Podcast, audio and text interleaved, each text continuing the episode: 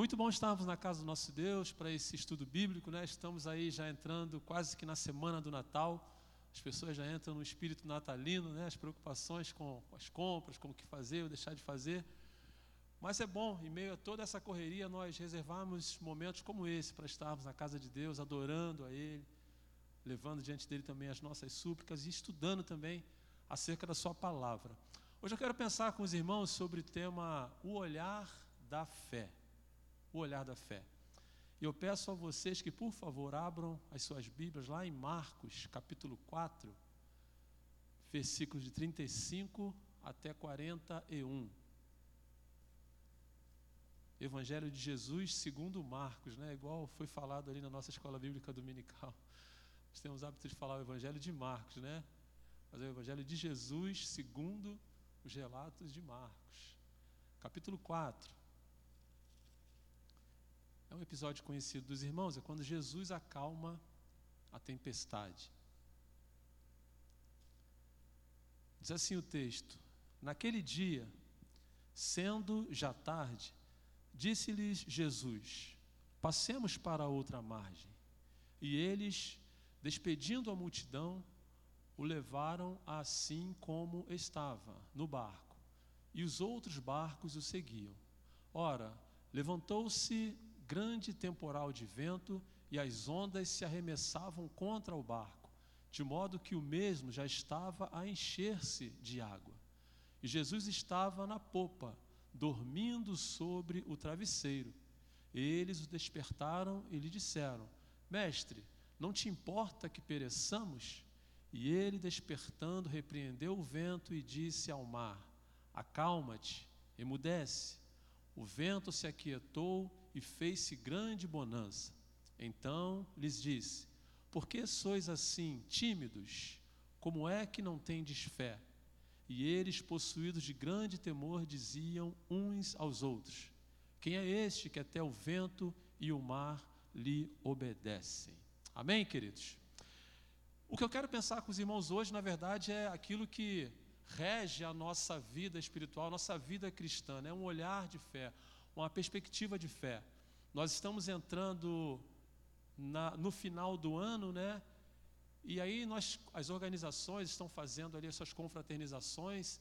E na segunda-feira não foi diferente. Lá na Geração Esperança, quando nós tivemos o nosso momento ali, nós falamos um pouco sobre a retrospectiva de como foi esse ano de 2022 para nós. O que não seria de nós se não fosse a nossa fé firmada em Cristo Jesus, para que nós pudéssemos suportar todo esse ano de 2022. E o que não é da nossa vida cristã também, se nós não alicerçarmos a nossa fé em Cristo Jesus, se nós não tivermos um olhar de fé, mediante tantas coisas que nos acontecem ou que nos aconteceram ao longo desse ano de 2022 e que, por certo, também acontecerão em 2023. Então, a ideia aqui desse olhar de fé é de nós não perdermos a nossa perspectiva de fé. Não perdermos a fé jamais. E o texto aqui, a nível de introdução, esse episódio ele acontece no Mar da Galileia. Esse Mar da Galileia é interessante, queridos, que ele também é conhecido como Mar de Tiberíades e também o Lago de Genezaré. Às vezes nós lemos alguns textos isolados né, em outros pontos da Bíblia, usando esses nomes, mas todos eles estão ligados a este Mar da Galileia. É interessante que neste mesmo mar da Galileia, lá em Marcos capítulo, perdão, Mateus capítulo 18 e 21, o texto vai relatar que é às margens deste mar da Galileia que Jesus começa também a escolher os seus discípulos, em especial no capítulo 4, 18 e 21, ele vai chamar André, Pedro, e depois no versículo 21 vai chamar Tiago, isso lá em Mateus. Tudo isso acontece no mar da Galileia. Esse mar, na verdade, nada mais é do que um, um, um lago gigantesco, né? grande demais. Ah, os estudos apontam que ele tem 166 quilômetros quadrados. E a, o comprimento dele é em torno de 21 quilômetros. Eu creio que 21 quilômetros vai daqui mais ou menos até Bangu, né? Se eu não tô... Mozão, tu que está quase todo dia lá nessa baita, mais ou menos, né? 21 quilômetros mais ou menos daqui até Bangu, isso de comprimento. E largura, os estudos apontam que ele tem 13 quilômetros de largura. talvez uma distância daqui até ali em Uaíba, mais ou menos. Ou seja, era algo muito grande. E dava a entender para aquele povo, naquela época, dava um entendimento de que fosse mar. Um mar. E é justamente às margens deste mar que ele recebe o nome de Mar de Tiberíade, de Mar de Genezaré, mas o mais central é o Mar da Galileia. E aí, nesse Mar da Galileia, eu quero pensar com vocês sobre essa nossa perspectiva de fé e esse olhar de fé. E o primeiro ponto que eu quero pensar com vocês é que o olhar de fé, ele nos leva à obediência. Voltando para o texto, volte comigo, por favor, no versículo 35. O versículo começa dizendo assim: Naquele dia, naquele dia, sendo já tarde, disse-lhe Jesus: Passemos para outra margem. Em seguida, o versículo 36: E eles, despedindo a multidão, o levaram assim como estava, no barco, e outros barcos o seguiram. E o texto começa dizendo, queridos, naquele dia. Que dia foi aquele? Quando nós olhamos para Jesus, no que diz respeito ao reino, Jesus era muito intenso nas coisas que ele fazia. Se Jesus tinha que orar, Jesus se dedicava mesmo à oração. Se Jesus tinha que ensinar, Jesus se dava mesmo ao ensino, investia tempo. E nesse dia aqui não foi diferente. Se você voltar nesse mesmo capítulo 4, não precisa voltar agora para você não perder a nossa linha aqui de raciocínio.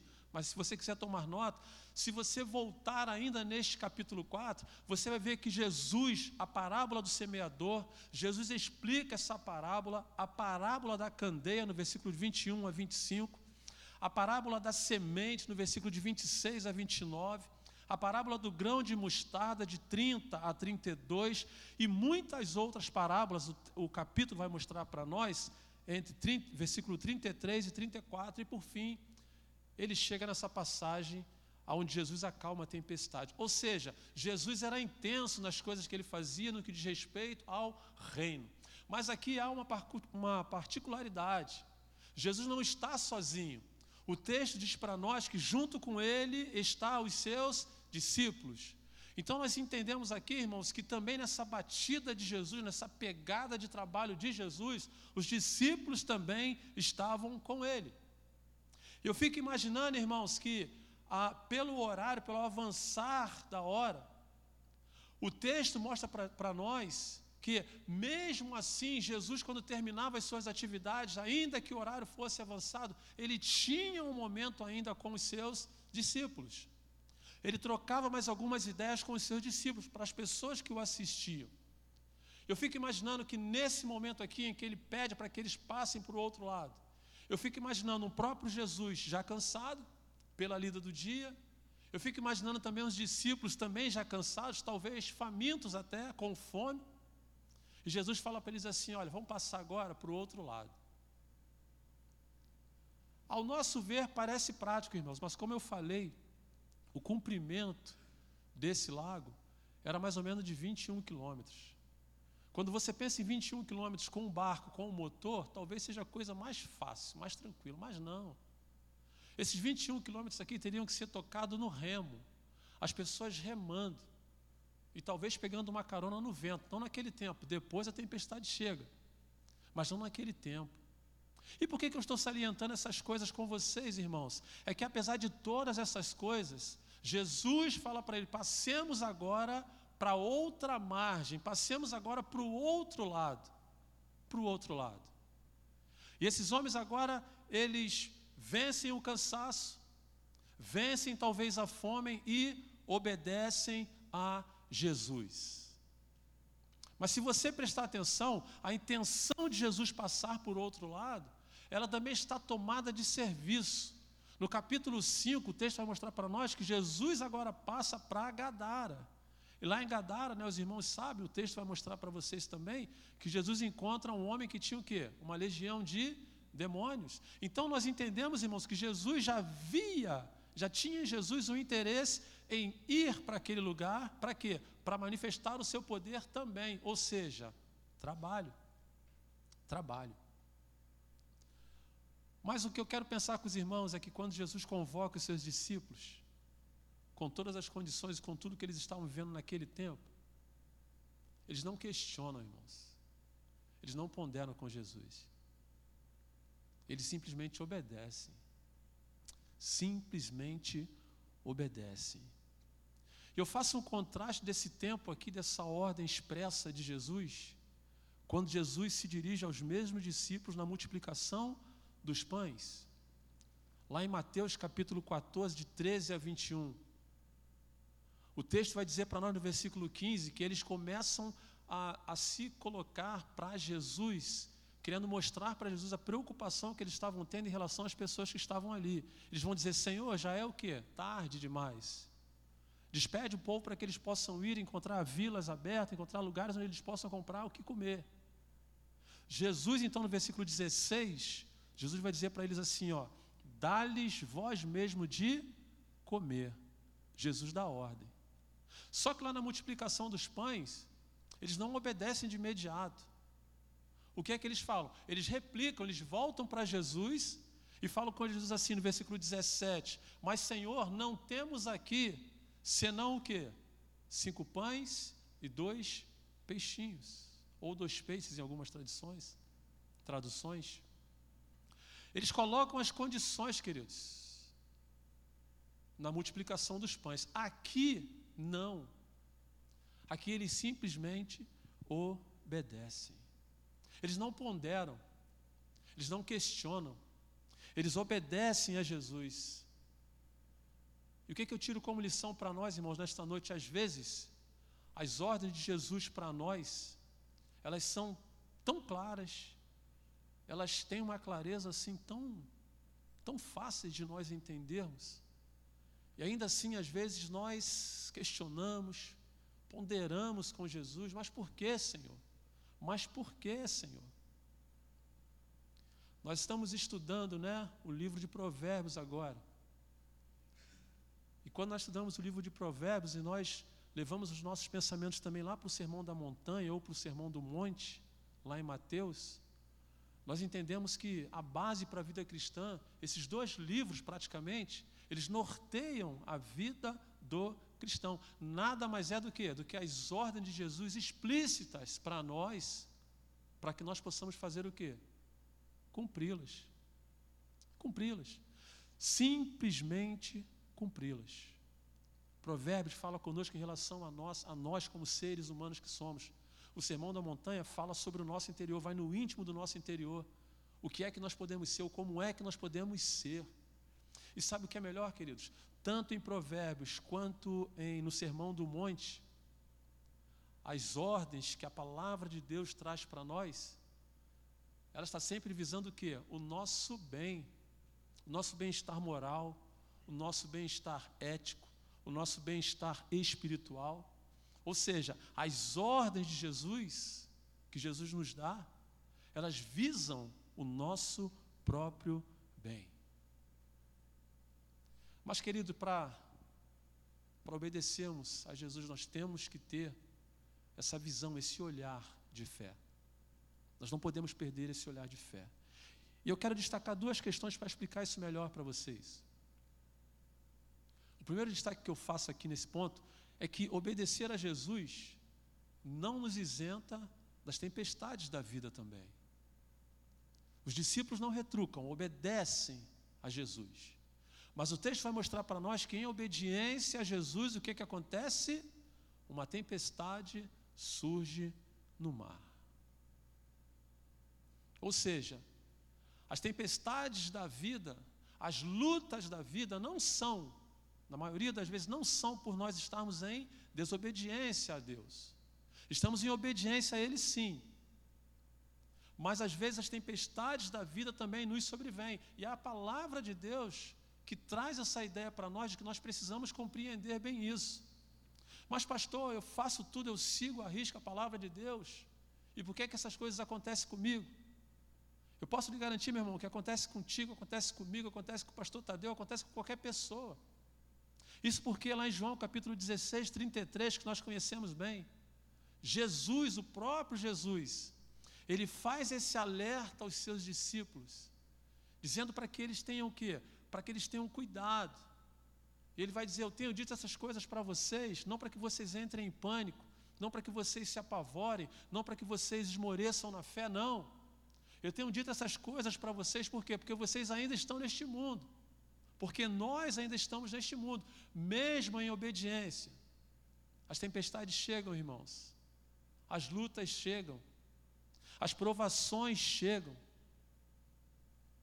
Mas nesse capítulo 16, versículo 33 de João, no finalzinho, Jesus vai dizer assim: entende o que? Bom ânimo.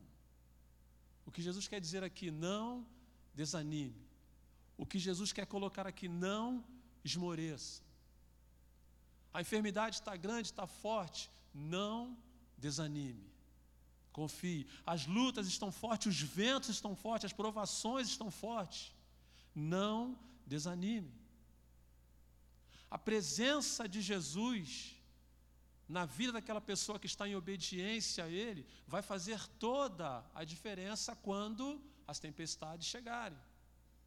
Os discípulos estavam em obediência, mas ainda assim a tempestade chegou. Um outro episódio é quando Jesus transforma também a água em vinho, nas bodas em Caná da Galiléia.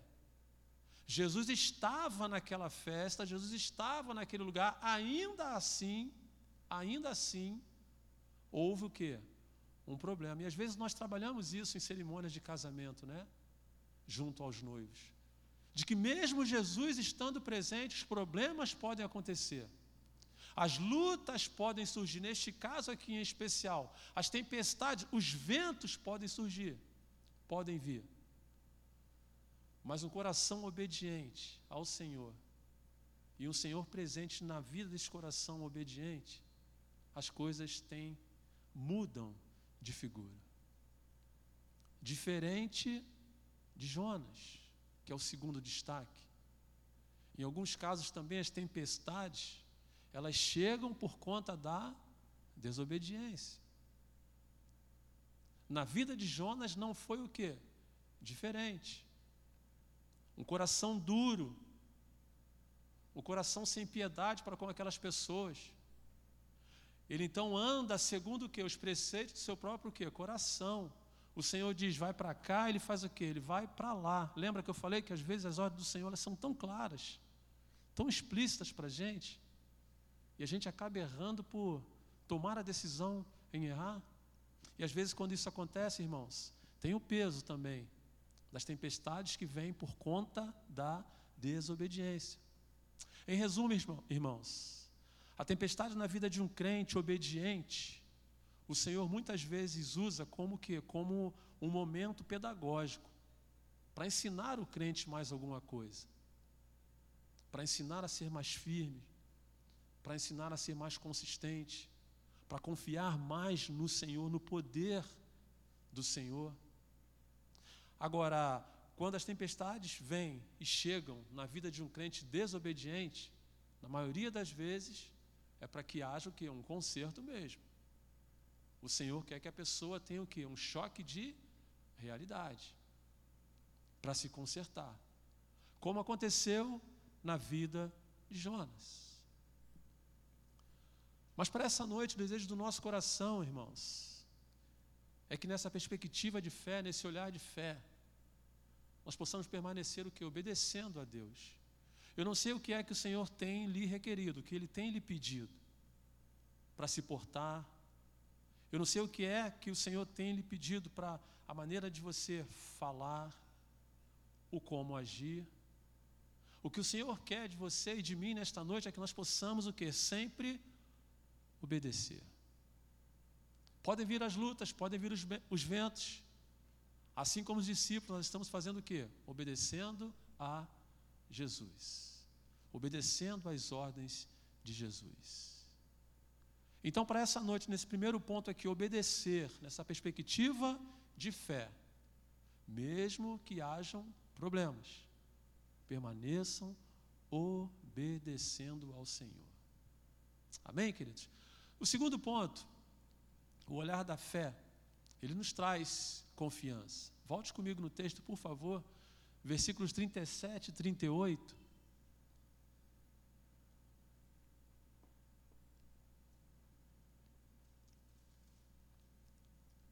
Diz assim o texto: Ora, levantou-se grande temporal de vento, e as ondas se arremessavam contra o barco, de modo que o mesmo já estava a encher-se de água.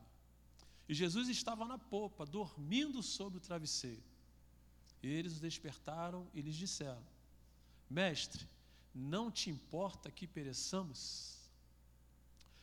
Volte comigo aqui, por favor. Quando eles entram no barco, partem, a, a ideia aqui é de que no começo da viagem tudo vai o quê? Muito bem, tudo vai muito tranquilo. Jesus então faz o quê? Toma ali o seu assento e vai descansar, vai dormir. Mas o texto vai dizer que no decorrer da viagem as coisas mudam, o aspecto é, climático muda. Para que vocês possam entender, o Mar da Galileia é contornado por montanhas. Se você olhar depois na geografia bíblica, e região onde tem muita montanha assim, é, é muito comum o vento às vezes bater. Lógico, né? Se tiver água, ele vai fazer aquele saculejo todo nas águas ali. Eu não sei quem já navegou ali na região de, da Costa Verde, acontece muito isso às vezes. O vento muito forte, as águas começam a bater, os barcos começam a bater. E nem sempre isso acontece quando você já vai o quê? Saindo, porque o marinheiro sábio, quando o tempo já está assim, ele faz o quê? Ele aguarda um pouco no porto, né? depois ele avança. Aqui não. Eles saíram porque tudo estava na perfeita paz. Mas no decorrer, um grande temporal de vento, é um destaque que o texto faz aqui, não chovia, não foi chuva, foi um grande temporal de vento. E o vento, às vezes, é até mais perigoso do que a chuva. A chuva também tem os seus perigos.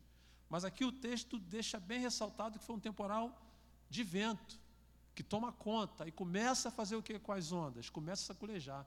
E o texto vai dizer que as águas já estavam começando a entrar no barco. Meus irmãos, só quem já passou por isso, por um momento assim, sabe o desespero que é. Você está no mar, não precisa nem ser tão para dentro do mar assim, numa hora em que uma tempestade chega, seja ela de vento ou seja ela de chuva. É uma coisa assustadora, irmãos, assustadora. Mas deixe estar que essa circunstância agora acontece, mas os discípulos estão em obediência. Mas não deixam de ficar o que também? Apavorados. Apavorados com o que está acontecendo ali, irmãos. E às vezes, quando eu olho para nós, para as nossas vidas, irmãos, acontece. Não estamos, às vezes, no mar, literalmente falando, mas às vezes na vida somos saculejados de um lado para o outro, são ventos que se levantam, né?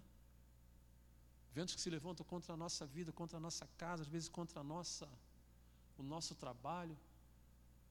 Ventos que se levantam contra nós, tentando nos jogar de um lado para o outro. Mas a ideia aqui é de que se nós estamos em obediência, às vezes o pânico, o medo pode até chegar, mas nós não podemos fazer o quê? Perder a nossa confiança. Não perder a nossa confiança. E o texto aqui, ele vai mostrar para nós, e eu acho muito, eu até destaquei essas duas posições aqui, a maneira como Jesus se comporta mediante a tudo isso. Os ventos se levantam, as águas saculejam, começam a entrar no barco, os discípulos entram em pânico. E o texto vai dizer para nós, o primeiro destaque que eu faço aqui, a parte 38b. Na minha versão, vai dizer que Jesus está dormindo. E não só dormindo, na palavra aqui, na minha Bíblia, diz que ele está dormindo sobre o travesseiro. A ideia aqui é de que Jesus estava bem o quê? Bem tranquilo, mediante tudo aquilo dali. E às vezes, irmãos, em meio à tempestade da nossa vida, às vezes nós pensamos que Jesus está indiferente, né? Ao que nós estamos passando. Aqueles homens estão lá agitados de um lado para o outro. E o texto vai dizer que Jesus está fazendo o quê? Dormindo.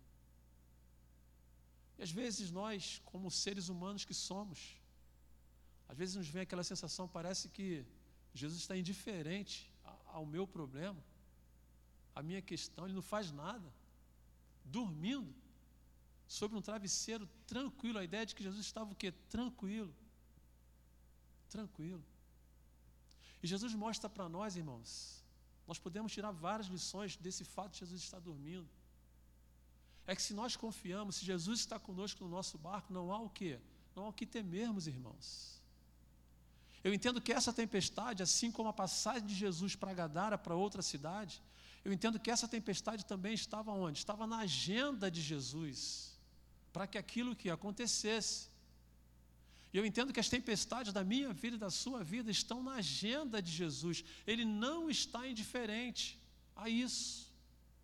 E por isso que ele está tranquilo e também está tentando nos convidar a fazer o quê? A ficar da mesma forma.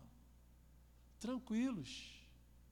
Tranquilos. Mas o segundo destaque que eu faço aqui é o local onde Jesus estava. Primeiro, a posição que Jesus estava, dormindo. Agora, o local que Jesus estava, no verso 38 ainda, vai dizer que Jesus estava onde? Na popa do barco. O barco é dividido em parte, né? Tem a proa, que é a parte da frente, e tem a popa, que é a parte de trás. E quando eu estava olhando esse texto aqui, analisando, né, pensando, minha mente pensando, eu gosto muito de programa de televisão, né, onde que trata de questões naturais, questões de mar. Eu gosto muito. E aqueles navios cargueiros, os grandes navios, as grandes embarcações, a cabine do navio do comandante, né, ela fica na parte de trás. E eu começando a fazer uma analogia né, dessas coisas, olhando para esse texto aqui, Jesus estava na parte de trás. Ou seja, um comandante de um navio desses de grande porte, né, ele estando na parte de trás, ele tem visão de quê? De todo, de todo o navio, de toda a carga, de tudo que está o que acontecendo. Ele tem um domínio de tudo isso, ele consegue ver. Não importa a tempestade, não importa o vento, ele consegue fazer o que? Ver. E quando eu vejo a posição de Jesus aqui, eu olho para nós, eu vejo que Jesus está assim no que diz respeito a nós. Jesus está à nossa retaguarda, cuidando de nós, nos guardando, olhando para nós. E vale ressaltar aqui também, embora Jesus estivesse dormindo, e eu agora penso de uma forma diferente da posição em que Jesus estava dormindo, mas eu fico olhando para a nossa vida espiritual, Jesus também está olhando para nós e olhando o que é que nós estamos fazendo ou como é que nós estamos fazendo em meio às tempestades da vida. Confiança e fé é o que nós precisamos. E eu fico imaginando que Jesus olha para nós, como é que meu filho se comporta mediante a isso? Como é que a minha filha se comporta mediante a este problema? E ele está onde? Na retaguarda. Ele está olhando tudo, tudo aquilo ali. Por que, que Jesus faz isso, irmãos? Porque Jesus quer mostrar para nós que Ele tem o governo que de todas as coisas que acontecem que conosco. Ele tem o governo, Ele sabe as coisas que acontecem conosco, porque Ele está à nossa retaguarda fazendo o quê? Nos guardando, nos protegendo. E nada, nenhum saculejo na nossa vida sai daquilo que está na agenda de Deus em relação a nós. E nós precisamos fazer o que, irmãos? Mediante a isso? Confiar. Simplesmente confiar. Aqueles homens, embora obedeceram, obedecessem né, logo ali de imediato, nesse ponto aqui, eles é, não que eles não tenham confiado no Senhor plenamente, completamente. Em parte eu creio que não, não tenha sido isso. Mas o que Jesus requer de nós, o que Ele quer de nós, é que nós confiemos nele de forma completa, plena, sabendo que é Ele que tem o controle de todas as coisas, sabendo que é Ele que tem o controle sobre as nossas vidas. É essa a ideia de confiança que eu vejo aqui que Jesus requer de nós. As provações, irmãos, às vezes nos levam a ações, ações às vezes meramente humanas. E ações humanas têm uma tendência natural de nos levar a cometer erros. E é quanto a essas coisas que o Senhor quer nos prevenir. É contra essas coisas que Jesus quer dizer para nós, como disse para o mar, né? que é daqui a pouquinho também o nosso próximo ponto.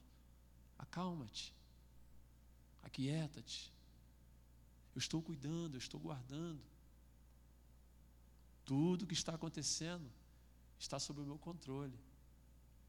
Não se esqueça disso jamais.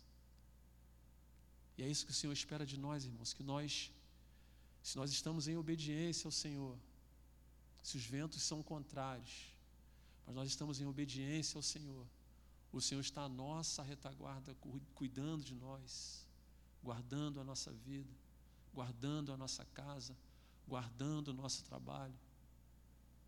E por isso eu atesto aqui com o primeiro ponto: vale a pena, irmãos, obedecer. Vale a pena obedecer a palavra de Deus. Vale a pena obedecer os princípios bíblicos da palavra de Deus. Vale a pena viver uma vida digna que agrade a Deus. Vale a pena. Vale a pena, irmãos. Não duvide disso. E o terceiro e último ponto, irmãos. Volte comigo no texto, por favor.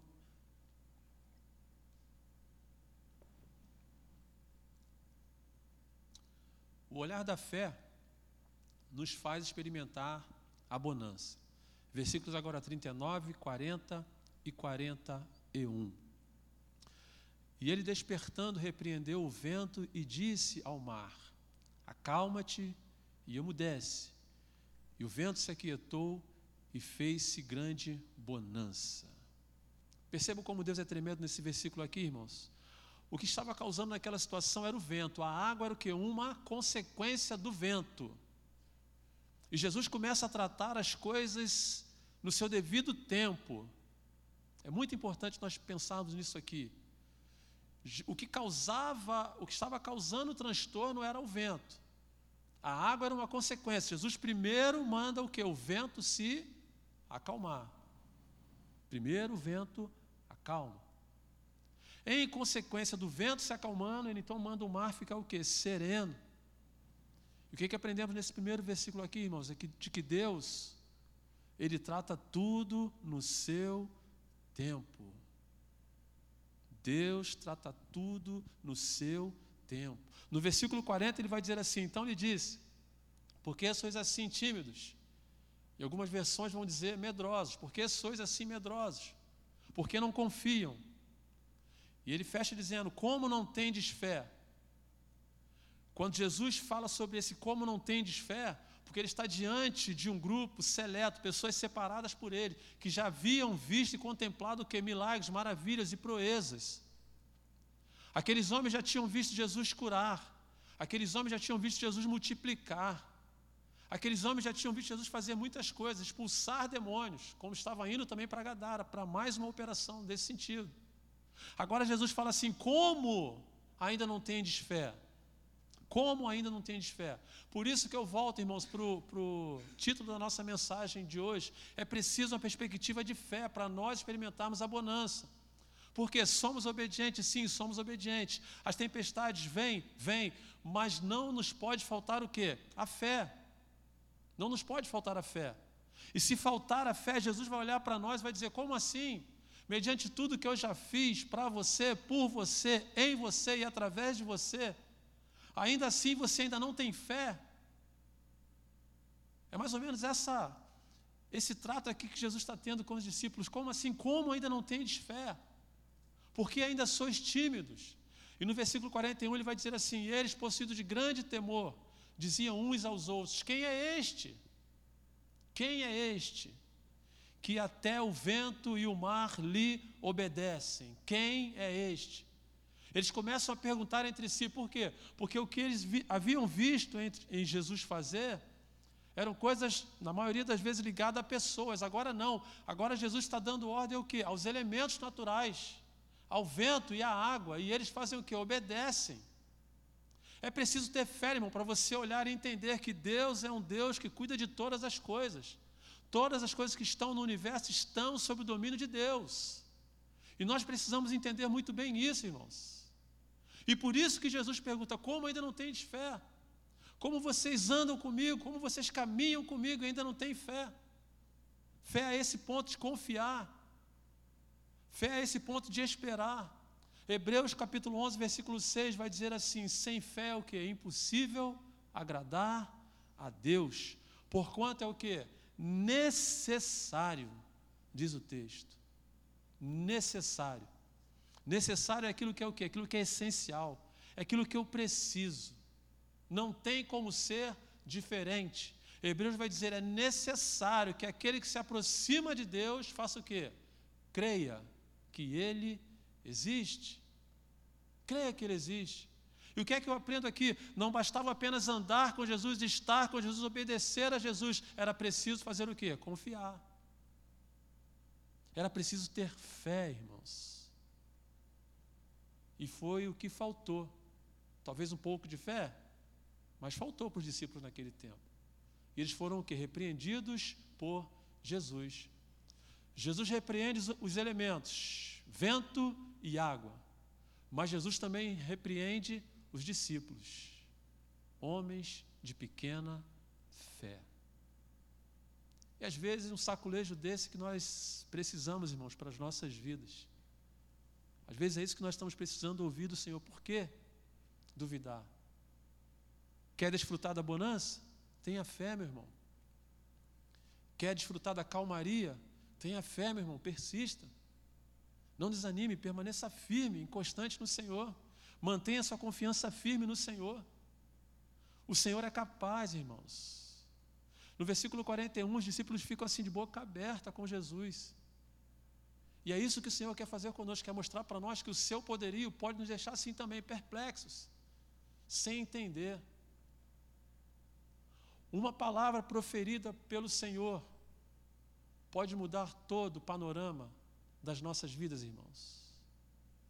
E as duas palavras proferidas ao vento e ao mar trouxe calmaria e bonança para aquele mar naquele tempo. E eu creio também que pela fé, uma palavra do Senhor, o Senhor pode trazer também calmaria e bonança para a sua vida, a partir do momento que você tenha fé, a partir do momento em que você acredite que Ele é um Deus, a partir do momento em que você consiga entender que todas as coisas estão sob o domínio de Deus. E que somente nele é que nós temos que confiar, para que possamos então desfrutar da bonança. Está difícil, irmãos? Eu não sei. Fácil? Também não sei. Mas o que eu quero deixar para você nesta noite, meu irmão, minha irmã, para esse estudo aqui desse texto, é que nós precisamos olhar com o olhar da fé. Porque somente com o olhar da fé que nós conseguimos enxergar essas coisas. Em primeiro ponto, obedecer a Deus. Esse olhar da fé nos leva, ou precisa nos levar à obediência a Deus. E não se engane, mesmo estando em obediência a Deus, as lutas podem vir, os problemas podem vir, as provações podem vir, mas vale a pena estar em obediência a Deus. Em segundo lugar, o olhar da fé também nos traz confiança. Jesus está no barco, irmão. No barco da sua vida, o Senhor está. No barco da minha vida, o Senhor também está. E isso serve para nós como que Como confiança. De entender que Jesus está à minha retaguarda, olhando tudo o que acontece durante o navegar da minha vida, o navegar da nossa vida. E em terceiro lugar, o olhar da fé nos faz experimentar a bonança. A bonança chega a partir da minha ou do meu olhar de fé, confiando sempre no Senhor, crendo que uma palavra apenas proferida pelo Senhor pode mudar toda a história da minha vida, da nossa vida, se eu tiver fé. Amém, queridos? Que Deus nos abençoe nesta noite, que o Senhor continue falando aos nossos corações e que juntos possamos seguir obedecendo a palavra de Deus. Muito mais vale obedecer do que sacrificar, diz a palavra de Deus. Amém?